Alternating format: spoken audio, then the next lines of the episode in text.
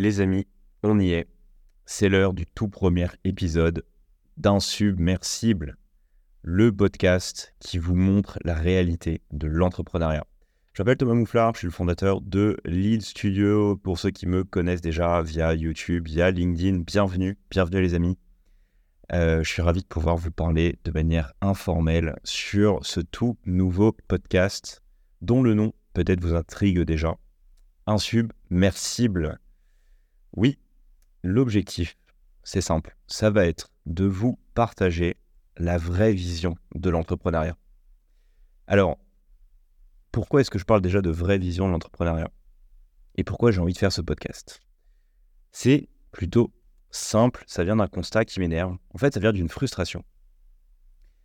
Tout simplement, quand aujourd'hui, on cherche, je pense, à se lancer, j'imagine, j'imagine, vous qui m'écoutez, si vous êtes dans une phase euh, de lancement de vos projets, de découverte de l'entrepreneuriat, ou vous souhaitez simplement euh, progresser, construire des choses dans votre vie, euh, je me dis, ça doit être difficile. Ça doit vraiment être difficile parce que tout le contenu que vous allez pouvoir trouver aujourd'hui sur le web, c'est ce que j'appelle un peu le, le syndrome du TikTok millionnaire où on va vous faire miroiter des choses, que c'est facile de faire des millions d'euros euh, sur Internet en 24 heures, qu'il euh, y a un nouveau hack à la mode, le secret qui va vous permettre de faire des, dizaines de milliers d'euros sans rien foutre.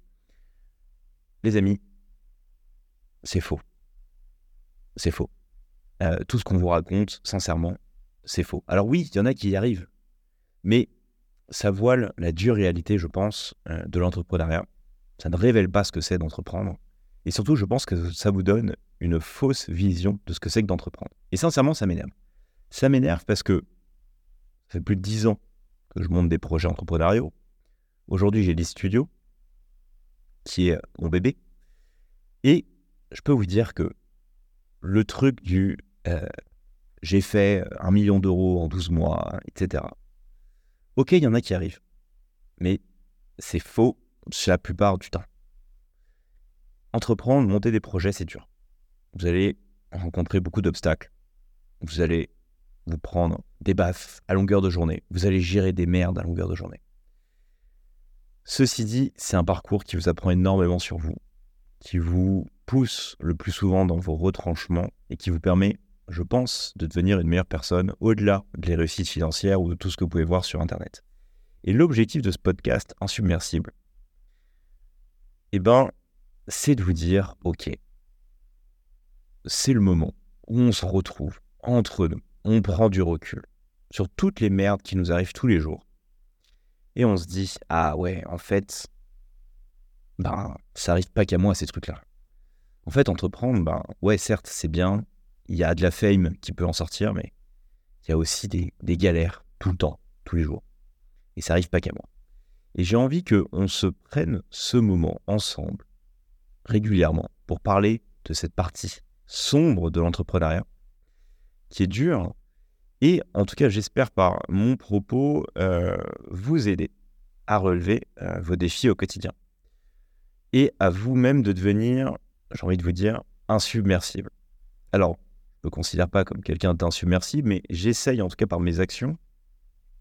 Et je vais essayer à travers cet épisode et tous les épisodes qui viendront de vous montrer comment devenir plus résilient au quotidien, affronter les réalités de la vie et réussir évidemment dans, vos projets. Parce que ce qu'on ne vous dit pas, c'est que quand vous voyez des vidéos sur YouTube de comment j'ai fait un million d'euros ou aujourd'hui je gagne 80 000 euros par mois, 100 000 euros par mois, 1 million d'euros par mois. En fait, on ne voit pas le nombre de mois où cette personne-là, en fait, elle a gagné zéro. En fait, cette personne-là, ça fait probablement 5 ans qu'elle gagne 0 euros par mois ou qu'elle perd de l'argent. Et c'est peut-être son premier mois où elle a fait les 80 000. Mais ça, elle ne vous le dit pas. Ça, elle vous le dit. Mais moi, je vous le dis. Moi, je vous le dis. Euh, du coup, bah, j'ai envie qu'on prenne le temps de se dire, mais en fait, tous ces mois où je fais zéro, là, comment je dois les vivre? Comment je m'en sors et comment j'arrive à, arriver enfin à ce moment où je vais faire les 80 000 euros par mois? Comment est-ce que je vais devenir insubmersible pour y arriver? Et c'est cette partie-là que j'ai envie de vous, euh, en tout cas de vous, partager dans ce podcast. Alors, évidemment, qui suis-je pour avoir euh, la prétention de, vous aider à, devenir vous-même insubmersible. Alors, je n'ai aucune prétention. C'est euh, plus pour moi aussi un moyen de, de vous partager la réalité entrepreneuriale. Ça me fait plaisir. Et encore une fois, ça, vient de cette frustration où je, ne retrouve pas vraiment de, contenu qui, qui, est dans cette, dans cette optique de, de parler euh, du, côté dur d'entrepreneuriat. Et donc, j'ai envie de me dire, pourquoi pas moi?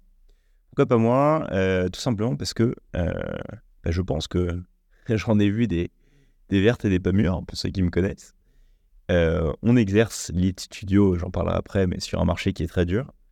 Et euh, en tout cas, je, pense avoir des, belles anecdotes et des, un, partage en tout cas qui, a le mérite, euh, en tout cas je l'espère, de, pouvoir vous, faire réfléchir, de vous aider et qui vous apportera le plus possible en tout cas pour, pour devenir insubmersible. Alors qui suis-je pour, encore une fois, pour avoir la prétention, en tout cas le, l'envie de, de, vous rendre davantage insubmersible, ben, je m'appelle Thomas Mouflard, encore une fois. Je suis le fondateur de l'e-Studio, qui est une agence de génération de prospects sur le web. Il y en a peut-être qui me connaissent via Web Market School, dans lequel j'essaie de vous enseigner euh, toutes les subtilités euh, de euh, Google Ads, vous apprendre à gérer au mieux vos campagnes Google Ads. J'ai une vraie spécialité en lead gen, mais au-delà de ça, ben, tout simplement, ça fait, ça fait un paquet de temps maintenant que j'essaie de monter des, des, projets. Alors évidemment dans le cadre de l'e-studio, mais, mais pas que.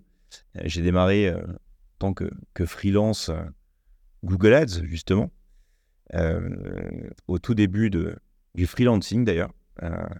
C'était à l'époque ou Malte, pour ceux qui connaissent, qui est, le, je pense, la plateforme numéro un aujourd'hui de, de freelance de qualité en France. S'appelait encore Upwork. Et euh, ben, dans tout mon parcours entrepreneurial, de, de freelance jusqu'à aujourd'hui entrepreneur, avec euh, un vrai projet, euh, lead studio, des équipes, salariés, etc., et ben, j'ai vu, vu pas mal de choses. Et donc, je pense pouvoir vous apporter beaucoup. Alors, l'objectif de ce podcast, il va être de vous partager évidemment ma, vision. J'ai envie de découper en plusieurs parties. J'y tiendrai J'essaierai de m'y tenir en tout cas. Après, je, laisserai évidemment euh, ma pensée euh, avancer au fur et à mesure de mes, réflexions euh, pour pas non plus que je, je, sois bridé, puisque, encore une fois, c'est un podcast que je fais de manière proactive, informelle, qui n'a absolument aucun enjeu business. Hein, entre nous, sincèrement. et au fond, qui aura envie de me suivre dans cette aventure, ben, j'ai envie de vous dire, co-construisons aussi ce podcast et donc j'ai des idées de trame euh, pour ce dernier. Maintenant, ce sera probablement amené à, évoluer au fur et à mesure de vos retours et, de l'envie aussi de ce que j'ai envie de vous partager. Alors, dans l'idée, euh, voilà comment j'aimerais euh, pouvoir découper ce, podcast. L'idée, c'est de vous partager la phrase de la semaine. Ce sont des phrases que, que j'apprécie, en tout cas qui sont dans mes, dans mes petits papiers et que justement, j'utilise, ou en tout cas, je me rappelle régulièrement quand euh, je suis dans des, dans des phases difficiles ou que euh, Lead Studio ou, tous les projets entrepreneuriaux que je peux avoir euh, sont dans des périodes difficiles et qui me ramènent globalement à, ce que je sais faire, à la raison et qui me donnent envie de continuer malgré, les, malgré la complexité du, de l'aventure. la phrase que j'ai envie de vous partager aujourd'hui, elle me tient beaucoup à cœur, je pense, pour lancer ce podcast. Ce qui compte, ce n'est pas la destination, mais le voyage. Je pense que ça résume bien euh, l'entrepreneuriat. Beaucoup de gens se lancent dans l'entrepreneuriat en se disant j'ai envie de monter un projet, j'ai envie d'arriver là-bas, j'ai envie de, d'avoir une équipe autour de moi, de, devenir riche, de, faire de l'argent, de, faire un million d'euros. Bref, tout un tas d'idées.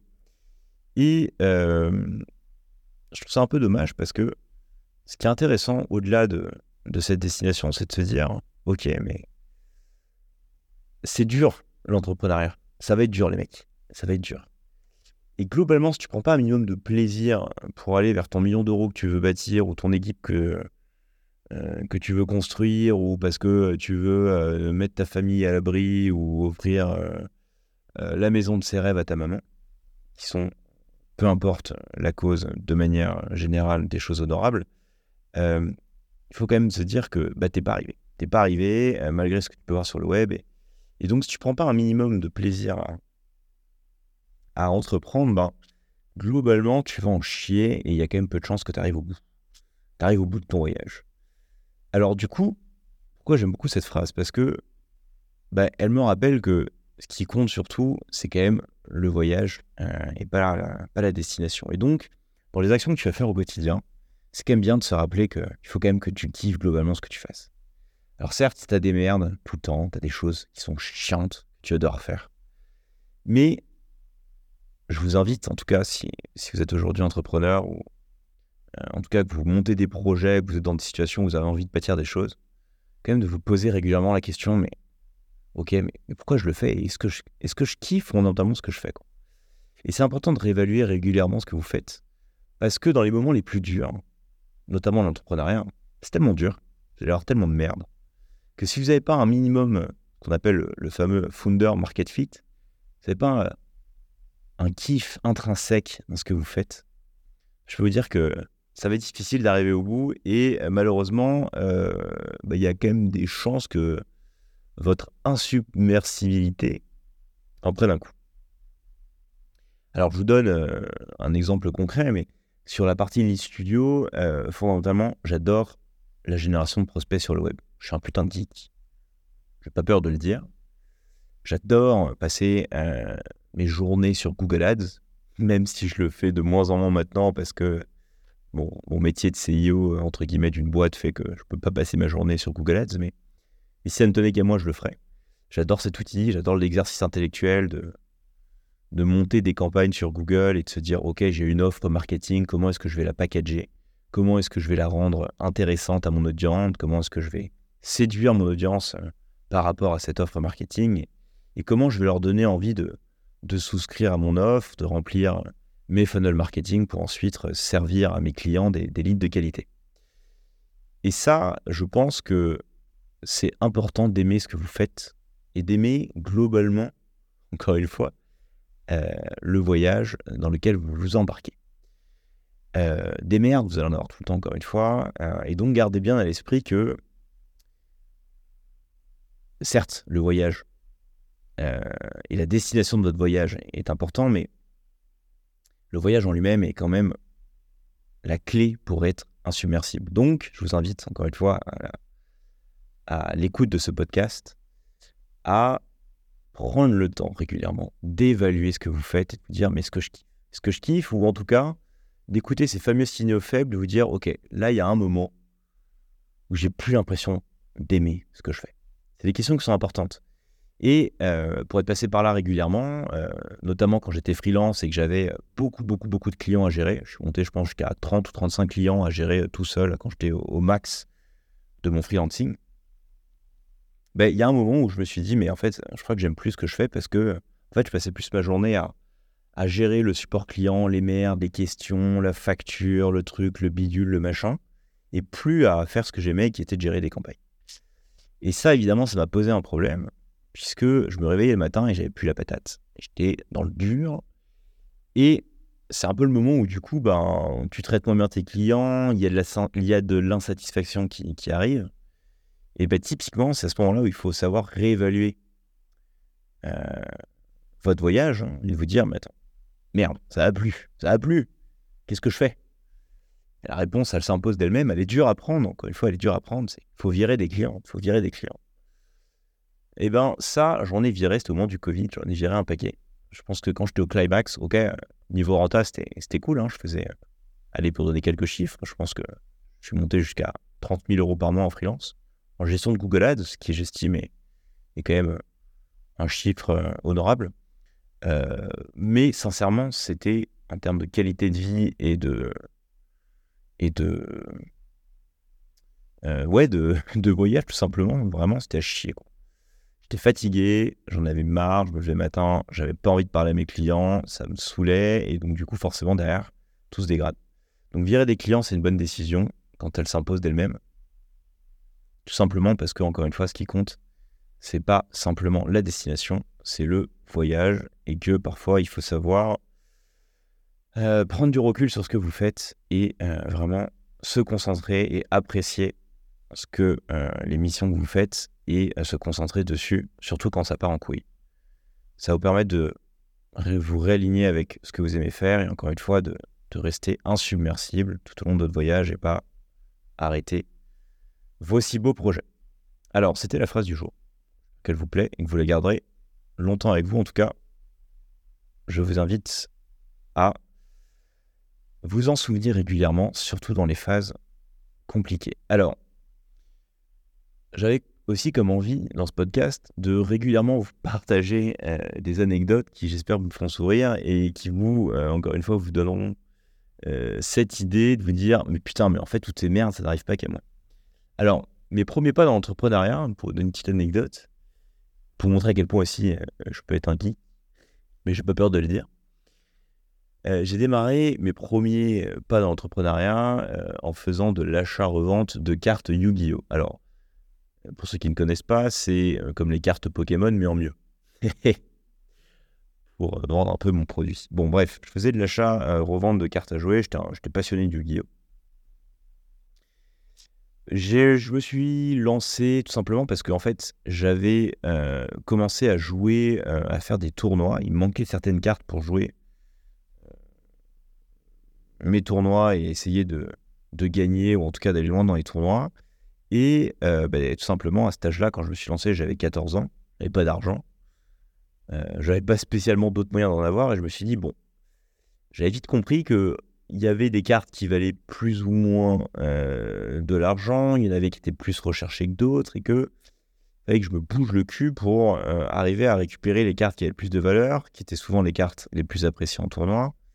Et il fallait que je trouve un moyen sans argent pour euh, mettre la main sur ces cartes. ce qui est génial avec les cartes Yu-Gi-Oh, c'est que, ben, au-delà de la simple économie, vous avez euh, la possibilité de les échanger, euh, de faire des échanges avec les autres joueurs. Et donc, ben, je me suis dit, ok, comment est-ce que, avec les cartes que je peux avoir là aujourd'hui, je vais réussir à les échanger contre des meilleures cartes? Et il se trouve qu'à cette époque-là, il y avait une opportunité, j'ai envie de vous dire, sur eBay. Tout se passait sur eBay. C'était en, en 2009, hein, les mecs. C'était en 2009. Donc autant vous dire qu'il n'y avait pas non plus masse de, réseaux à l'époque, mais il y avait un petit euh, hint sympa sur eBay qui était les petites annonces. Et euh, je me suis dit, bon, euh, mes cartes, il va falloir que je les présente au monde, de la, au monde de la manière la plus visible possible. Je mets des petites annonces sur eBay avec toutes mes cartes Yu-Gi-Oh! en mode, voilà mes cartes, qui veut me les échanger? Voilà ce que je recherche. Est-ce qu'il n'y a pas un pélo en France qui a les cartes que je recherche et qui serait chaud pour me les échanger contre les cartes que vous voyez sur les photos. C'était une bonne idée puisque ça a trop bien marché. Euh, j'étais le seul à faire ça.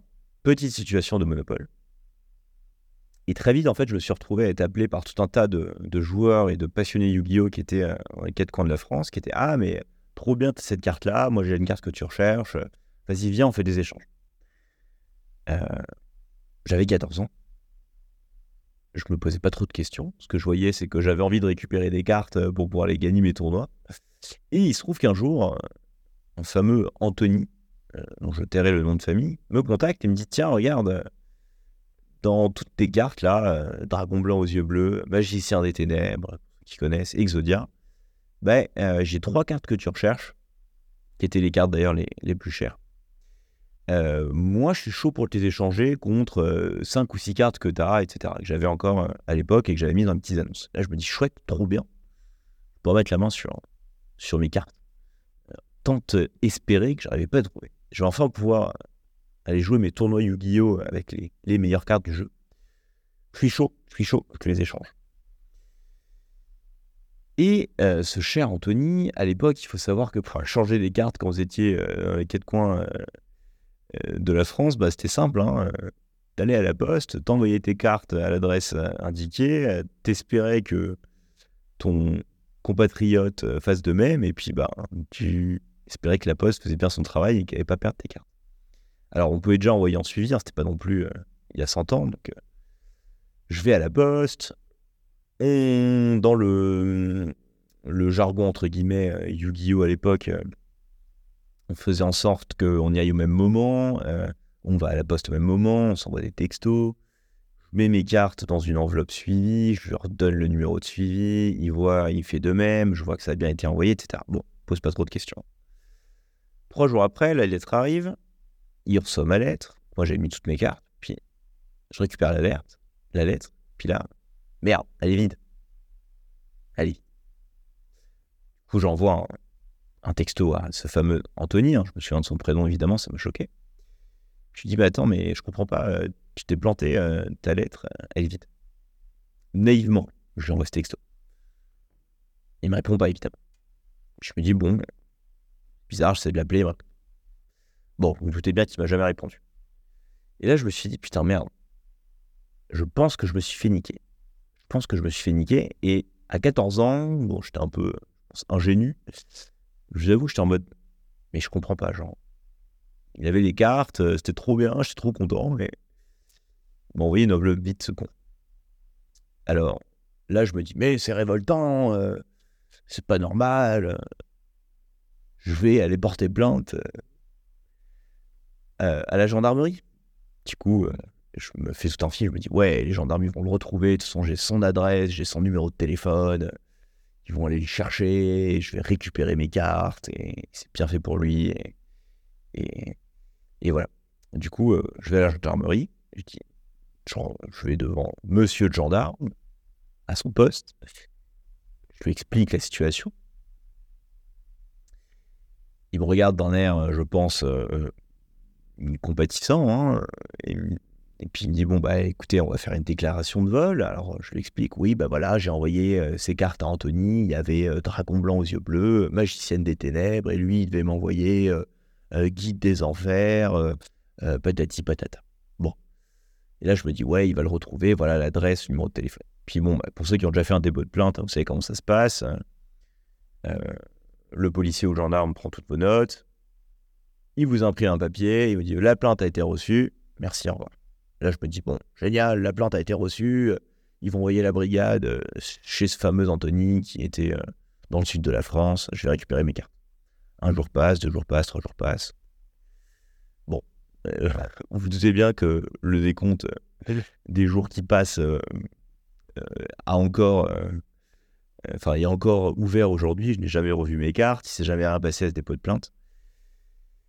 Ah, du coup, de cette leçon, j'ai compris que putain merde, ça allait être compliqué quoi. Il allait quand même y avoir des gens qui allaient me faire chier, euh, que l'entrepreneuriat ou essayer de monter des choses, allait quand même se retrouver face à des gens qui ne veulent pas toujours du bien et que ça allait pas être si simple.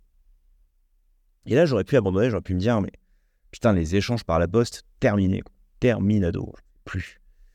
En même temps, c'était trop con parce que je recevais vachement de demandes. J'avais accès à toute la France et toutes les personnes qui étaient sur eBay me contactaient. Littéralement, hein, je passais mes journées au téléphone, j'étais au lycée, je me souviens, en seconde. Je me, cassais à la récré euh, pour répondre à mes textos. Pour, euh, Alors oui, je parle de textos, hein, parce qu'à l'époque, il n'y avait pas Facebook Messenger, les trucs, les bidules. Les iPhones, c'était le début. J'étais, je devais être sur un Nokia ou un... Non, j'étais sur un BlackBerry. J'étais sur un BlackBerry, pour ceux qui connaissent le BlackBerry. donc c'était par texto. Hein. Donc, euh, quand même se remettre dans le, contexte. Je réponds à mes textos, j'appelle euh, les, les ados et les adultes. Alors, il y a quand même beaucoup d'adultes, hein, c'est quand même un jeu où il y a beaucoup d'adultes. J'appelle les adultes pour faire mes, échanges. Enfin, j'avais quand même beaucoup de demandes. Et je me dis, putain, c'est quand même trop con à cause du mauvaise expérience de pas de pas continuer les échanges, mais en même temps, faut que je trouve, faut que je trouve un moyen de pas me faire niquer parce que c'est sûr que euh, il y en a d'autres qui vont me niquer quand j'ai envoyé mes, mes, cartes et je vais encore montrer comme un con à, perdre mes cartes bêtement avec des gars qui m'envoient des, des, enveloppes euh, vite. Alors ce qui est, euh, fabuleux à cette époque-là, c'est qu'il y avait un forum qui s'appelait Final Yugi et il y avait des gens qui gagnaient leur vie en fait en, tant que tiers de confiance. Et ça, c'était la solution idéale. Parce qu'en fait, on leur envoyait nos cartes. Chaque, chaque personne dans l'échange envoyait ses cartes à ses tiers de confiance avec un petit billet dans l'enveloppe avec d'autres teints, mais en fait, le tiers de confiance, le tiers de conscience, de con, oula, on va y arriver, Thomas. Le tiers de confiance récupérait les cartes de, chaque euh, échangeur de chaque partie, s'assurait que les deux aient bien envoyé ce qui était euh, censé être euh, le cœur de l'échange, il réceptionnait les deux, les deux enveloppes, vérifiait que tout était bon, et puis ensuite il renvoyait l'enveloppe à chaque destinataire avec les cartes en échange. Euh, avec évidemment, il prenait sa commission, il fallait lui glisser un billet de 10 euh, généralement. Enfin, il fallait lui glisser un billet euh, globalement qui était à la hauteur de, des, de la valeur des cartes, qui était un pourcentage. Plus tu échangeais des cartes à valeur, plus il fallait mettre de l'argent dans l'enveloppe. euh, pour pas qu'il ait envie lui-même de se casser avec toutes les cartes. Si tu envoyé des cartes avec 500 euros à chaque fois dans chaque, enveloppe, il avait quand même lui aussi intérêt à se barrer avec les, cartes des deux, des deux, des deux, des deux parties. Bref.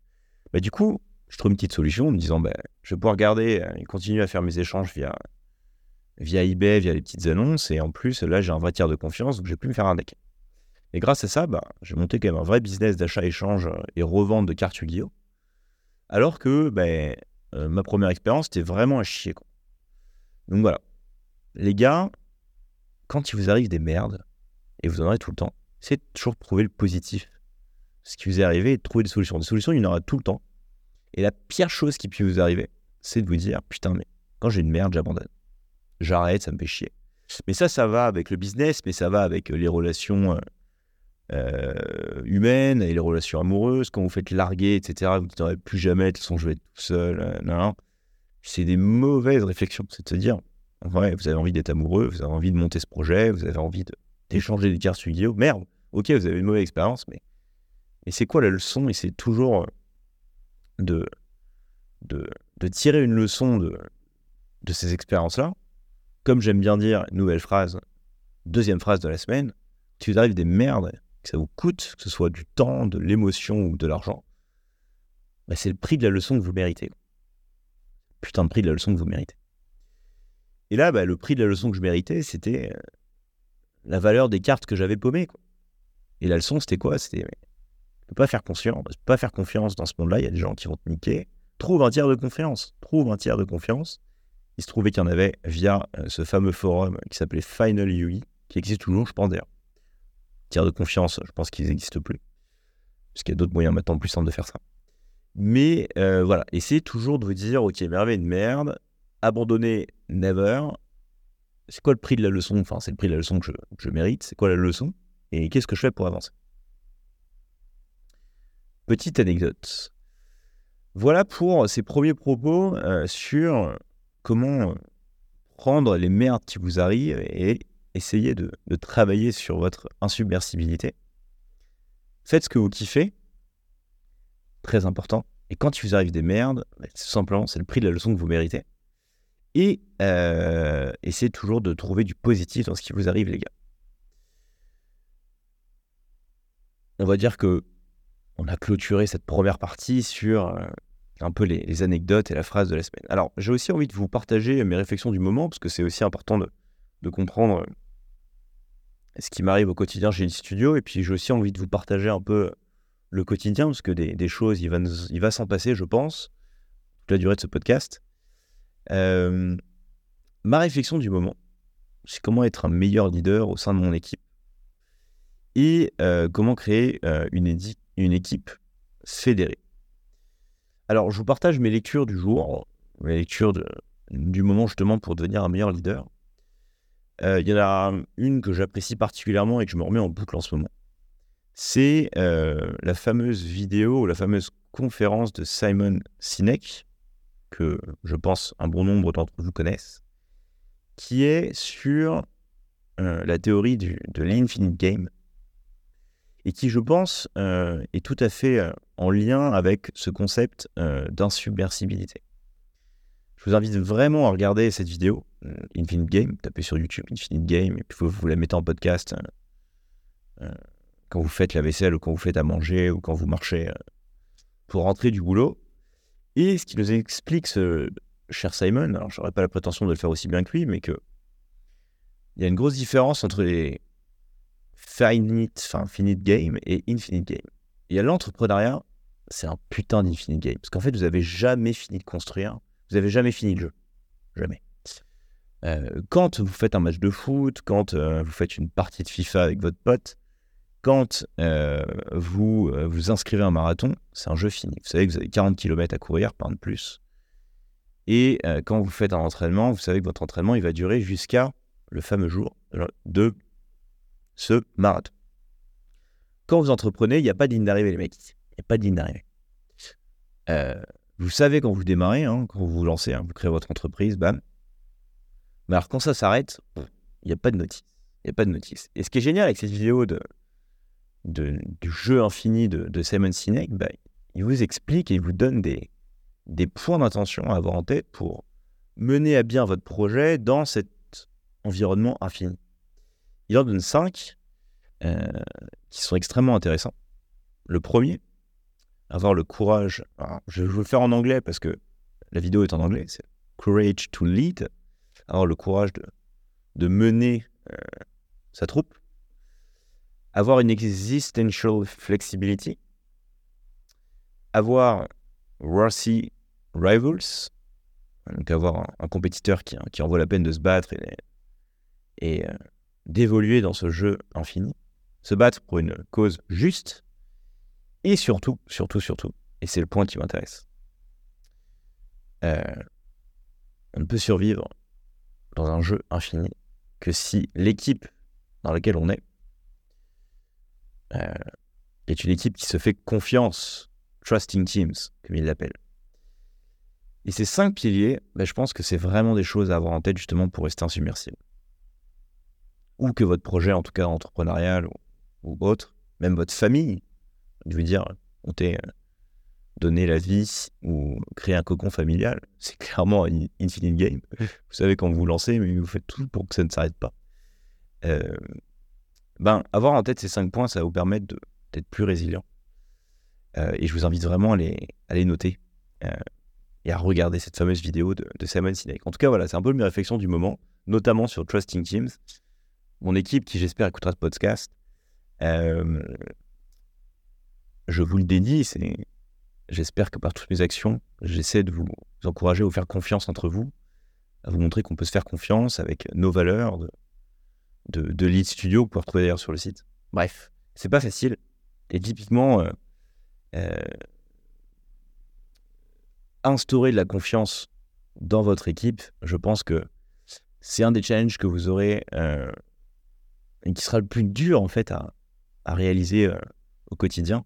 Et encore une fois, il faut se dire que ce que vous pouvez voir sur Internet qui vous dit Ouais, j'ai une équipe qui bosse pour moi à plein temps, patati patata. Euh, bah, c'est dur. C'est dur. Franchement, c'est dur à monter.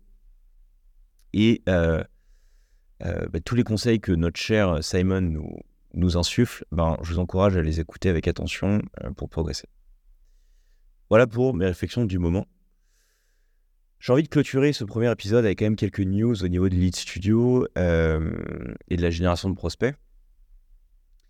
On a un gros défi en ce moment euh, qui est euh, d'aller parler et convaincre des clients, ce qu'on appelle institutionnels, de travailler avec nous, parce qu'on sait que les leads qu'on propose et le, savoir-faire de Lead Studio est, est quelque chose typiquement sur lequel nos clients auraient intérêt à capitaliser parce qu'on pense qu'on fait vraiment des bons leads. En tout cas, que notre savoir-faire est, vraiment bon euh, sur les marchés qu'on maîtrise. Et donc, notre objectif aujourd'hui, c'est euh, comment est-ce qu'on va parler à des clients institutionnels qui sont sur nos marchés? Si vous nous suivez un petit peu sur l'e-studio, vous savez qu'on travaille sur tous les gros marchés B2C, pas sexy, j'ai envie de vous dire. Mais donc, vous aurez besoin en tant qu'humain, euh, au moins une fois dans votre vie. C'est quoi? C'est de l'éducation, c'est de l'assurance, c'est de la formation, c'est euh, de la prévoyance, c'est euh, du travaux, de l'énergie, fournisseur d'électricité, euh, vos contrats d'assurance, vos contrats d'Internet, vos box Internet, etc. Bref, tous ces, services dans lesquels vous aurez besoin, ben, en tout cas, nous, on génère des prospects là-dessus et on a envie d'aller signer les plus gros acteurs du marché sur ces niches-là, soit au niveau de l'assurance, des AXA, des alliances, des niches travaux, donc que ce soit sur la partie euh, chauffage, EDF, etc. Bref, je ne fais pas le topo. Et donc, euh, on est en train d'essayer de, de parler à ces, ces personnes-là. Donc, c'est pas facile hein, d'avoir des process de sales qui sont bien rodés, qui inspirent confiance. Donc, je pense que dans les, épisodes à venir, je vous partagerai un peu nos, nos actions là-dessus. Euh, qu'est-ce qu'on fait? Alors évidemment, on a déjà des premiers succès. On, a signé euh, récemment euh, Triba, on a signé Allianz justement. Donc on est, on, est content. Mais on est passé par tout un tas de galères que je vous raconterai dans les prochains épisodes. en tout cas, voilà. L'idée aussi, c'est de partager ce qui se passe régulièrement au sein de, de Lead Studio. Voilà pour cette introduction du podcast Insubmersible, qui j'espère vous donnera envie de suivre les, prochains épisodes, qui seront peut-être mieux organisés. Euh, mais l'objectif, c'est surtout de vous partager voilà, des anecdotes, des histoires qui, pendant voilà, le, temps de ce podcast, vous montrent que entreprendre, c'est dur, mais que c'est possible d'avancer malgré les difficultés. Encore une fois, que ce qui compte, c'est pas la destination, c'est le voyage. Et j'espère que ça vous rassurera euh, à l'écoute de ce podcast, encore une fois, euh, que vous pouvez vous aussi y, arriver. Vous pouvez euh, renforcer votre insubmersibilité. Et devenir insubmersible tous ensemble, qu'on y arrive les mecs. C'est important. J'ai foi en vous. On peut être confiant sur le fait que on va y arriver. On va réussir dans notre projet, malgré les difficultés. C'est tout pour moi. Bon courage à tous. Ne lâchez rien. Abandonner n'est pas une option. Et je vous dis à très vite pour, j'aurais dire peut-être l'épisode 1, mais allez, l'épisode 2 du podcast Insubmersible, dans lequel je vous partagerai de nouvelles anecdotes, de nouvelles phrases du jour et de bien belles choses, je l'espère, pour vous rendre insubmersible. Bon courage à tous et à très vite. C'était Thomas de l'E-Studio.